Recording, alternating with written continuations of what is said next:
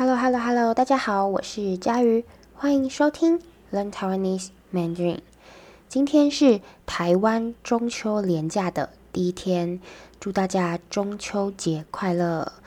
呃，我今天早上看新闻的时候吓了一跳，因为英国的女王伊丽莎白二世过世了。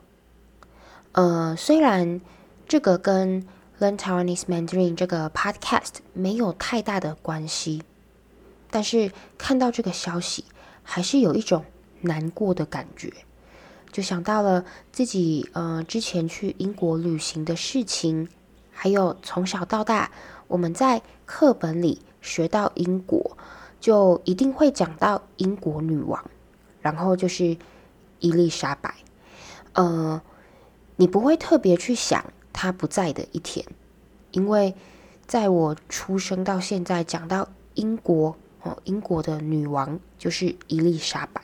好，可是昨天伊丽莎白女王过世了，我就有一种哇，自己真的长大了，自己真的变老了，好多事情都在改变。好，所以嗯、呃，今天这一集我想要走感性路线。呃，意思就是我想要讲比较感人的东西，会让你听完觉得感动的东西。那我今天要说什么呢？今天这一集，我想要和大家呃介绍一位作家席慕蓉啊，席慕蓉。因为之前我们的听众泽阳跟我说，希望我能介绍一些台湾的书，那我就在想，嗯。如果我只做一集，然后一口气告诉你很多很多书和作家，然后呃要你去看，我觉得这样子好像对大家比较没有帮助，所以我想了很久，我决定从现在开始，有时间就做一集文学主题的 podcast。哦，呃，每一集我都会。好好的跟你介绍一位台湾的作家，或是华人作家，然后再介绍一个这个作家很有名的作品。那你如果听完我的 podcast 之后，你有兴趣，你就可以去找那个作家的书，呃，那个作家的作品来看。好，那呃，我打算介绍一些台湾很有代表性的作家。和他们的作品很有代表性的意思，就是很有名，大家都知道哦。呃，比如说我们小时候还是学生的时候，上中文课里面会出现的作家和书，就是很有代表性的作家和作品。那呃，我打算介绍这些。呃，为什么为什么我要介绍这些呢？因为，呃，这些作家，这一些书，都是每个有受过教育的台湾人知道的，因为我们小时候学习的时候都有听过，好，这是我们文化里的一部分。那我觉得介绍这些作家和书，不只对你的中文有帮助，还可以让你更了解中文这个语言的文化，还有。台湾的文化可以让你变成一个有内涵的人哦。有内涵的意思就是，呃，你不只会说中文，你还知道很多知识。好，那我不知道这样的主题会不会 对大家来说太无聊，因为不是每个人都对书和文学有兴趣，而且其实这个主题很不好做。因为，呃，你要用简单的中文说明，我要用简单的中文说明，呃，又不能说得太无聊，好，但是我就是想做做看，试试看。那我今天先做第一集，大家听完后可以告诉我你的想法，哦，我会看大家的反应来决定，诶，我要不要继续做文学这个主题的 podcast？那。呃，如果你对某一个作家，台湾的作家，或是某一本中文书很有兴趣，你希望我能介绍，你也可以写信告诉我。好，其实其实我以前小时候，我不太好意思说，我曾经有一个梦想，就是当外交官。呃，外交官就是一个工作，他是要他是要负责处理国家和国家之间的事情，好，负责处理两个国家之间的事情。那因为我之前想当外交官，所以我就会很努力的学习其他语言。虽然后来因为很多原因，呃，我没有去做这个工作，但是，呃，我觉得我的听众可能有很多人跟我一样，有类似的梦想。哦，你为什么想学中文？你为什么，呃，想把中文学好？可能你跟我一样。嗯、呃，想当外交官，或是你想要做的工作，你的梦想就是可以用你的母语和中文去去连接这个世界。好，那我觉得，呃，文学这个主题的 podcast 应该会很适合你。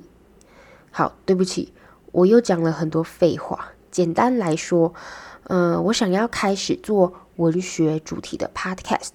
帮助大家学中文和了解这个语言的文化，让你变成一个更有内涵的人，更有知识的人。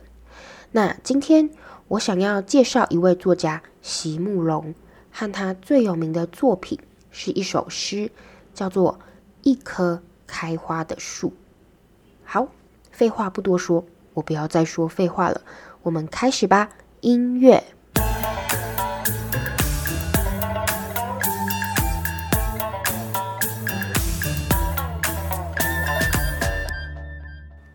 好，欢迎大家回来。我们今天要介绍的作家叫做席慕蓉。嗯、呃，我很喜欢他。他不只是一位作家，也是一位画家。他的作品主要是散文和诗。好，什么是散文呢？散文是一种呃文学的类型，就是作家记录自己的生活感想。哦把他的生活写下来，所以他跟小说很不一样，他有点像日记，作家的日记，一篇一篇的都在说，嗯，这个作家的生活想法。那为什么我要特别介绍散文这个东西呢？因为散文是台湾文学最常见的类型。如果呃你想要看台湾的文学，台湾的书。你可以先从散文开始，因为，嗯，台湾的作家比较少写小说，哦，我们的小说比较少，但是很多人写散文，我们的散文作品非常多，这个可以说是台湾文学的特色。所以，呃，你如果想要练习中文阅读能力，繁体中文的阅读能力，你可以看散文。而且我觉得，嗯，散文的词语比较简单，比较适合大家练习。好，那，嗯、这位作家席慕蓉，他今年已经七十八岁了。他的，呃，爸爸妈妈都是蒙古人，哦，蒙古人，大家应该知道，呃，蒙古这个国家，它在中国的上面。那蒙古人。从小就会骑马，好，那他的爸爸妈妈都是蒙古人，但是他出生于中国的四川，后来又因为战争，那呃，他们一家人就随着当时的政府来到台湾，所以他从小是在台湾长大的。好，那他年轻的时候曾经到欧洲留学，欧洲留学。学习美术，嗯、呃，他很擅长写诗，就是他很会写诗。那他的诗用的词语都比较简单哦，呃，他的诗虽然简单，但是读起来很有感觉，所以我觉得蛮适合学、呃、学中文的人。他的作品大多跟爱情还有家乡有关。那我今天想要来介绍一首，呃，我自己很喜欢的诗。这首诗也是台湾学校的课本里面的一首诗，所以应该大部分的人都知道，大部分台湾人都听过。好，它叫做《一棵开花的树》。好，现在让我们先来听这一首诗，你看看你能不能全部听懂。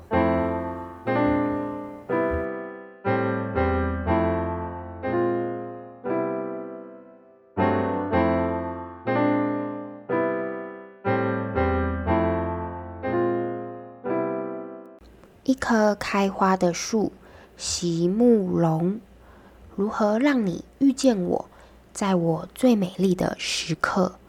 为这，我已在佛前求了五百年，求他让我们结一段尘缘。佛于是把我化作一棵树，长在你必经的路旁，阳光下慎重地开满了花，朵朵。都是我前世的盼望。当你走近，请你细听，那颤抖的叶是我等待的热情。而当你终于无视地走过，在你身后落了一地的，朋友啊，那不是花瓣，是我凋零的心。好，欢迎大家回来。不知道你们能听懂多少？这首诗写的是一种单恋的心情啊，单恋。他是在说一个女生喜欢一个男生，可是这个男生呃没有喜欢这个女生，或是根本不知道这个女生喜欢他。那他很喜欢这个男生，想要用最美丽的样子站在那个男生前面，所以这个女生。他就呃跟佛请求哦，佛就是呃佛教这个宗教里面的神，就像在基督教是上帝，那在佛教就是佛。好，那这首诗一开始说，这个女生为了用最美丽的样子站在她喜欢的男生前面，她就跟佛请求，而且求了五百年。花了五百年的时间请求，希望佛可以让他们结一段尘缘。哦，尘缘，呃，这个词语的意思就是感情，人世间的感情，就是他希望，诶，佛可以让他和这个男生有一段感情。好，那呃，佛就把他把这个女生变成了一棵树，一棵美丽的树，长在。这个男生每天会经过的路旁边，好，那这棵树在阳光下开满了美丽的花，每一朵花都是这个女生的感情，每一朵花都是这个女生的爱。哦，诗中说，朵朵都是我前世的盼望，意思就是，呃，每一朵花都是她上辈子的希望，希望那个男生。可以看到他，注意到他，前世就是上辈子的意思。好，那嗯、这个女生在变成一棵树之后，终于有一天，她喜欢的男生从她旁边经过，她很紧张又很期待哦，所以呃，她身上的叶子都在颤抖，颤抖就是一直在动。那颤抖的叶子，就是代表那个女生的热情，代表那个女生的爱。好，可是很难过的是，嗯、这个男生完全没有注意到这棵树，他就这样走过去了，无视这棵树。无视的意思就是不注意，没有看到。无视是一个很好用的词语，大家可以学起来。比如，你可以说。诶，昨天我跟你打招呼的时候，你为什么无视我？你为什么没有注意到我？你是不是生气了？好，所以呃，这个女生花了五百年的时间变成了一棵美丽的树，结果还是被这个男生无视了。那她当然很伤心、很难过哦。所以这首诗的最后说：“当你终于无视的走过，在你身后落了一地的朋友啊，那不是花瓣，是我凋零的心。凋零是一个有点难的词语，是一个很高级的词语。它的意思就是，呃，花草这些植物死掉了，凋零哦，就是花死掉了，草死掉了，植物死掉了。好，呃，这个女生变成一棵树，因为很难过。所以他身上的花，那个呃花瓣都掉下来，掉到地上。那在地上的，你可能以为是花瓣，但是其实不是，是他凋零的心，就是他难过的心，他很难过。好，那嗯、呃，我在做这一集的 podcast 的时候，有看到一个资料，呃，为什么席慕蓉这个作家会写这首诗呢？他说：“嗯，这首诗其实是写给大自然的一首情诗。”他说有一次他在台湾坐火车，当火车从一个很长的山洞出来以后，他回头，嗯，往山洞后面的山上看，突然看到高高的山上有一棵树，开满了白色的花，很美丽。那他说：“他那时候差点叫起来哦，因为太美丽了。他想，怎么有这样一棵树这么漂亮，这么慎重地把自己全部开满了花，看不到绿色的叶子。好，可是，呃，当他刚要仔细看的时候，火车一转弯，咻，树就看不见了。那他对这棵树念念不忘哦，他对这棵树印象深刻。”过了很久都没有忘记，所以他就为这棵树写下了这首诗《一棵开花的树》。好，这个故事是不是很浪漫？不知道大家有没有单恋的经验？就是你很喜欢一个人，可是那个人可能不喜欢你，或根本没有注意过你。那你看完这首诗，可能会很有感觉。好，最后。让我们再听一次这首美丽的诗。呃，如果你听完我的说明后，你还是不太明白，你也可以到我的网站上看这首诗的英文翻译。嗯，不过，嗯、我还是希望大家可以先练习听中文的说明，再去看翻译。好，那让我们再听一次这首诗吧。